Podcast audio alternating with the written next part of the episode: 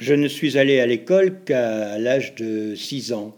Et jusque-là, j'étais un enfant heureux, très heureux même. Et puis j'ai rencontré l'école. Et là, ma vie a, vraiment changé.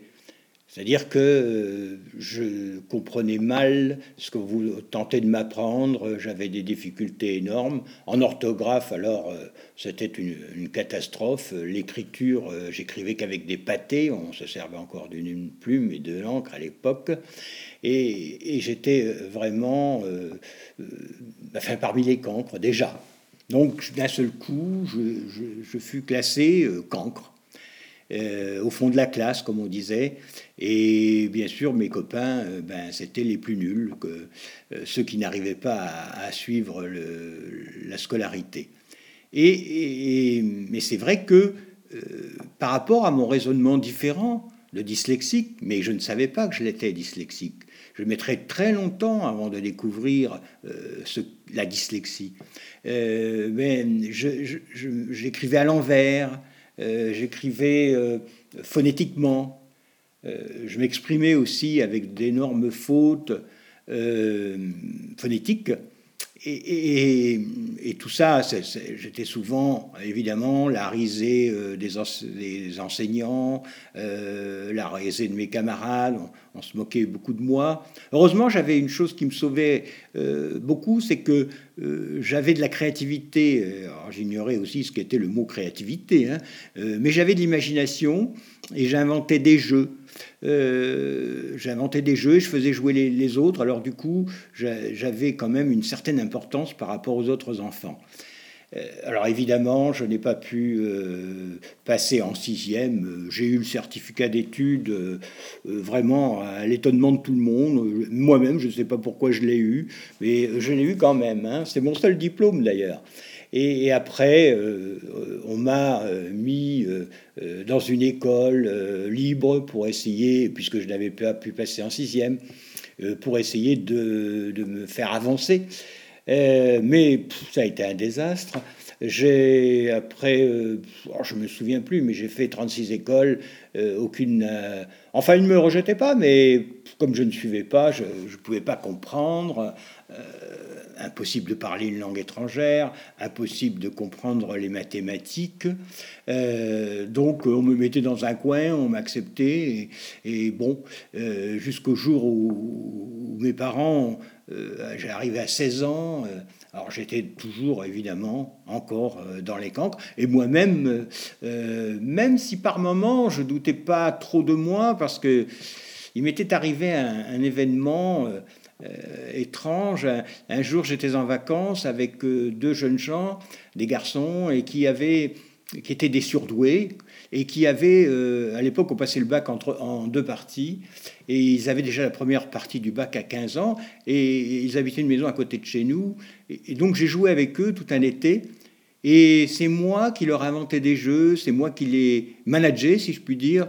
Et là, euh, j'ai eu une révélation, comme une révélation. Je me suis dit, mais tu n'es pas idiot, puisque bien sûr, on les montre comme d'excellents élèves, mais toi, le cancre, eh bien, euh, c'est toi le plus inventif. Et donc, ça m'a donné euh, beaucoup de confiance en moi. Et, mais alors, euh, bon, quand euh, il a fallu retourner encore à l'école, puisque l'école était obligatoire jusqu'à 16 ans, je crois, à l'époque, eh bien, euh, on n'a trouvé qu'un seul moyen, celui qu'on trouve encore maintenant quand les enfants ne peuvent pas suivre. Je suis allé dans une école comment, technique. Et alors, école technique, euh, mes parents m'ont trouvé une place dans un, un collège technique agricole. Donc j'étais destiné à devenir un mécanicien agricole. Alors j'étais aussi euh, bête avec mes mains qu'avec, euh, enfin il semblait, mon esprit. Donc là, pareil, je n'ai pas obtenu de diplôme, je n'ai pas obtenu de CAP. en revanche, je passais mon temps euh, à écrire des histoires et puis euh, euh, en études le soir, hein, j'écrivais une suite et tous les jours les copains lisaient ce que j'écrivais. Donc j'avais aussi encore là une certaine reconnaissance, absolument pas des enseignants, mais des élèves.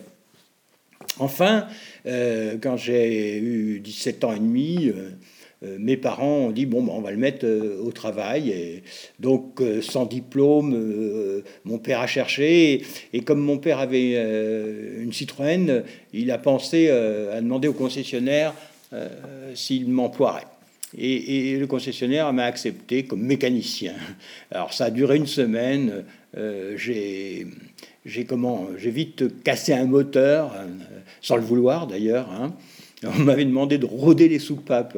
Alors ça ne veut plus rien dire maintenant, mais et moi, ça a été une catastrophe. J'ai cassé ce moteur. Donc euh, le patron de, la succursale, il a quand même, euh, il avait, un, il avait un fils un peu dans mon espèce, non pas un dyslexique, mais il était plutôt, euh, sa scolarité c'était plutôt médiocre. Et donc il a eu une certaine indulgence et il m'a pas, il m'a pas licencié. Et il m'a, il m'a, mis à la station-service, euh, station essence. Et là, euh, ben, je nettoyais les pare-brises et je faisais le plein des voitures jusqu'à ce que euh, un jour je montre que j'étais capable d'avoir un petit sens commercial et j'ai vendu une voiture d'occasion qui était là en exposition. Ça a été une sorte de reconnaissance pour moi. Et petit à petit, euh, j'ai appris la, vente des autos, et c'est comme ça que je suis euh, devenu un commercial pour un certain temps. Mais euh, j'ignorais encore que j'étais dyslexique. C'est en rencontrant un jour une personne qui était dyslexique et qui m'écoute, parle avec moi, et me dit, mais tu serais pas dyslexique?